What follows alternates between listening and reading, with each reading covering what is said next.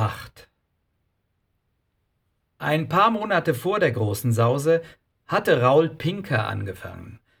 Ein distinguierter, graumelierter Art Director mit auf andere Epochen hinweisenden, jetzt sorgfältig gepflegten langen Haaren, eine Art spätbarocke Welle, der seine Pupillen oft in den Augenwinkeln hatte, wie um Seitenangriffe frühzeitig zu erkennen. Offenbar erfahren mit rechts und links vorbeihastenden Gipfelstürmern. Mit seiner meist brüchigen und leisen Stimme erzählte er Anekdoten von Schuster, Didi und anderen, die die legendäre EKG geprägt hatten. Gerockt, würde man heute sagen. Wobei Schuster besser wegkam als Didi. Schuster ließ sich immer weniger blicken, hatte sowieso selten Rundgänge gemacht, außer wenn er musste mit potenziellen Kunden. Pinker war wenigstens ein Schusterjünger und fand Maureen, ohne es explizit auszusprechen, auch einen Fehlgriff. Zum Beispiel Schuster, der zuerst Buchhalter war und immer im schicken Anzug bei EKG die damals noch üblichen Lohnkuverts verteilt hatte. Schuster, der eines Tages zu Cream sagte, die Anzeige für National Air hätte ich besser getextet, was er Cream beweisen sollte, dies tat und umgehend CD wurde. Didi, der bei EKG gnadenlos und unerklärlich aufstieg, jedoch eines Tages aus heiterem Himmel hinschmiss, um im Modebusiness sein Glück zu versuchen. Bald war es mit der Plauderei vorbei. Pinker und ihm wurde der wackelnde und allgemein ungeliebte Shishi Motors Etat fest zugeteilt. Unser Anfänger versuchte es noch zu verhindern. Er habe ja gar keinen Führerschein. Da kam er an die falsche Adresse. Der Bleicher hat keinen Führerschein und macht BMW. Der Viva hat keinen Führerschein und macht XY. Ich habe keinen Führerschein, dann wirst du ja wohl ohne Führerschein Shishi texten können, stauchte Indidi zusammen. Pinker hatte eine zartbittere, ironische Distanz zu Didi. Wie sie oft diejenigen haben, die passiv den aktiven Aufstieg eines Kollegen miterleben mussten. Pinkers leiser, Oft nonverbaler Spott in Form von Augenrollen begann Didis imaginäres Podest zu gefährden. Didis tägliche Arbeit drohte sinnlos zu werden, das unentwegte Meißeln an seinem Nimbus. Wenn sie ihm nicht den Hof machten wie andere Kollegen. Oder wenn sie eine Idee nicht wegschmissen, weil sie ihm nicht gefiel, sondern unbeirrt weiter darüber nachdachten, was den armen Entwürfen eine zweite, finale Abfuhr zwingend sicherte. In den Papierkorb das mit Abstand wichtigste Arbeitsinstrument. Sie mussten aufpassen. Es war nur zu denkbar, dass der hochsensitive Didi von ihrer Subversion etwas wahrnehmen würde oder dies schon tat. Laufend gab es Abschiedsaperos, an denen man kaum vorbeikam, auch wenn man nicht eingeladen war. Der Ozeanriese war in zwei Hälften unterteilt worden, zu wenige Schotten für seinen Giganten. Der Bestand, ex Messmer und Co., wurde antizyklisch Unit 2 genannt, was die Siegesgewohnten oder was von ihnen übrig blieb, mit einem müden Lächeln quittierten. Auf solche Euphemismen konnten sie scheißen. Unit 1 waren sie. Ex-GD und Ex-SNC verschmolzen unter der Leitung von Didi. Bei einer dieser Feten unten am Empfang sah er zum ersten Mal einen schwer gebeugten Kobold mit einem verwitterten, aschfahlen Gesicht und ergrautem, aber dichtem Haarpilz auf dem Kopf, sowie Augen wie Lemmy Kilmister, den er fast für einen Kurier oder einen freundlicherweise zugelassenen Obdachlosen gehalten hätte, falsch geraten. Die in sympathisch alten Klamotten, Holzfällerhemd und Jeans gewandete Erscheinung war Didis Gegenspieler, der CD von Unit 2, Waldi Heyman. Messmers wichtigste Säule.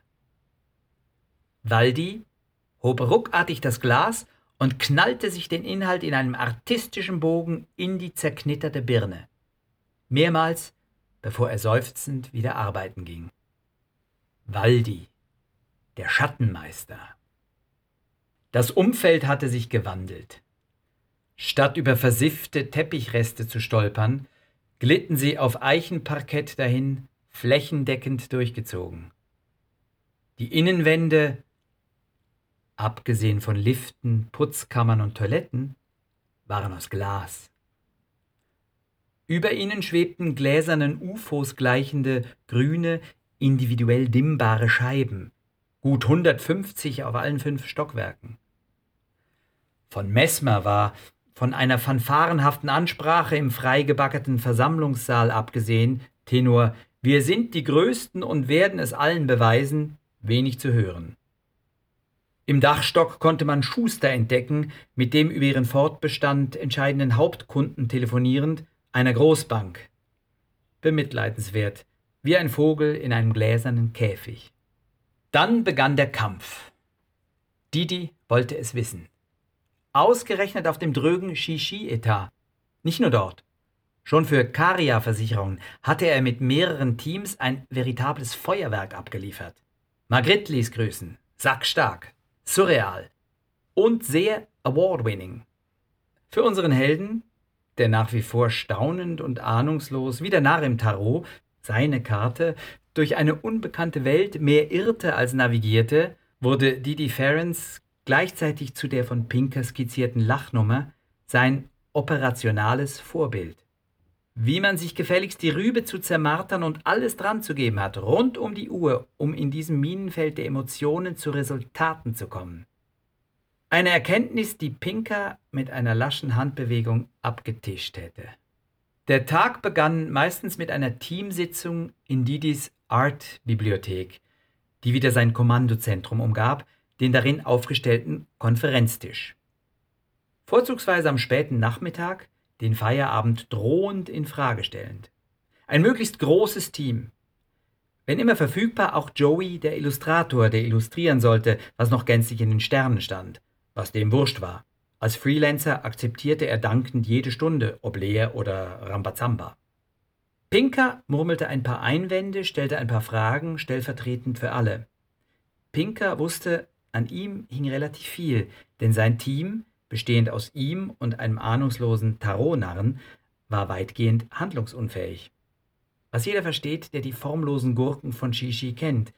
Die Kollegen fühlten jedenfalls mit ihnen, sahen ihnen durch die Glasscheibe zu und hielten die Daumen hoch, als ging es um die Landung in der Normandie. Bald darauf bestellte sie Didi auch an den Wochenenden zum gleichen Prozedere. Didis gepresste Monologe, was jetzt erreicht werden musste, das Überwinden des Feindes namens Austauschbarkeit. Dass nichts, was bis jetzt dalag, etwas taugte. Was zutraf, weil bis jetzt nichts dalag. Joey zeichnete sie alle mit seinem scharfen Stift wie sie dahin sanken und resignierten. Bevor er mit einer Staffelei aufmarschierte, um in Öl weiterzumachen, fielen Entscheidungen. Wenigstens mitschreiben solltest du. Unser Narr nahm es sich zu Herzen, wollte mehr tun und lieferte eines Morgens ein dickes Booklet mit Persiflagen ab.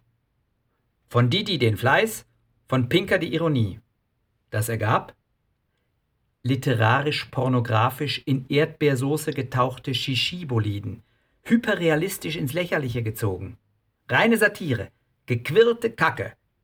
Dann ernster. Helden des Alltags, die Fallschirm springen, Feuer löschen, Holz fällen und Shishi fahren, worauf jeder kommt. Und ein paar Zugaben. Nachts konnte man sich uneingeschränkt Bier aus sämtlichen Kühlschränken holen, wie tagsüber auch. Nachts fiel jedoch die soziale Kontrolle weg. Nachts war man alleine im Schiff. Ein verdächtiges Indiz für die Auftragssituation von Messmer, Schuster, Giselle, Putter, Schrägstrich, NDKO. Pinker und Didi schauten sich den Erguss an und konnten nichts wirklich brauchen. Außer vielleicht die Alltagshelden, aber sicher nicht so. Anders. Da müssen wir eins draufsetzen. Die Kernkompetenz Konzeption bringen die wenigsten Neulinge einfach so mit wie man ja schon am hilflosen Versuch für Augias gesehen hat. Unser Newcomer hatte, wenn auch mit an Suizid grenzender Unbedarftheit, den Ball weggeschlagen. Etwas abgesondert, wie eine Ratte, die ihren Darm leert, weil sie das Wasser in den Schiffsrumpf einströmen fühlt. Der Präsentationstermin nahte und Didi übernahm ganz das Steuer. Ab und an wurde er unsicher, man glaubt es kaum. Ist das lustig? Ja, das ist lustig, gab er sich die Antwort gleich selbst. Lustig? Für Shishi? Pinker hatte nicht schlecht im Gefühl, dass lustig bei Shishi nicht gefragt war. Die wollten Stückzahlen absetzen und sonst nichts. Lustig kann da gefährlich sein, wenn es von den typischen Shishi-Käufern nicht oder falsch verstanden wird, die meistens einfach Geld sparen wollen und trotzdem ein passables Auto fahren. Didi hielt dagegen, schlug alle Einwände in den Wind. Eins draufsetzen war seine Devise. Der Elegant, das Topmodell von Shishi, vor einem Schloss, aber nicht etwa Versailles, sondern dem übergroßen Hängeschloss an einem Scheunentor. Anspielend auf die Bauerndeppen, die eine solche Kutsche kaufen. Das war nur der Anfang. Didi war nicht mehr zu bremsen, wozu es abgesehen davon zu spät war. Alles wurde in dieser Nacht erschaffen, der vor der Präsentation. Joey zeichnete im Akkord, musste in den verbleibenden Stunden vielen fragwürdigen Mumpitz illustrieren, was er wie gewohnt sehr schön hinter sich brachte, alternativen Sound über Kopfhörer einblasend. Extrem gleichgültig, das Privileg aller Freelancer. Es gab bestellte Pizzas, Currys und Salate und Hackfleisch. Am Morgen fuhren sie zum Kunden nach Winterbotten und kassierten die Abfuhr ihres Lebens. Gary Harvester, Importeur von Shishi, Kabatzi, Minestre und weiteren prosperierenden Marken, ließ sie eine Weile lang Didis Komikprogramm aufführen. Mit allen Pointen, die kaum eine menschliche Regung ernteten. Vielleicht mal ein unterdrücktes Schnauben. Vielen Dank. Die Verantwortlichen auf Kundenseite warteten wie die Windhunde, dass die Klappe aufgeht. Was meinen Sie dazu, Herr Flussschiffer? war das möglicherweise abgemachte Angriffskommando. Und dann rannten die schlipstragenden Furztüten los und hetzten den Hasen mit dem langen Elefantennamen, den sie nie gewollt hatten und der ihnen schon zünftig auf die Eier ging, schnurstracks zu Tode.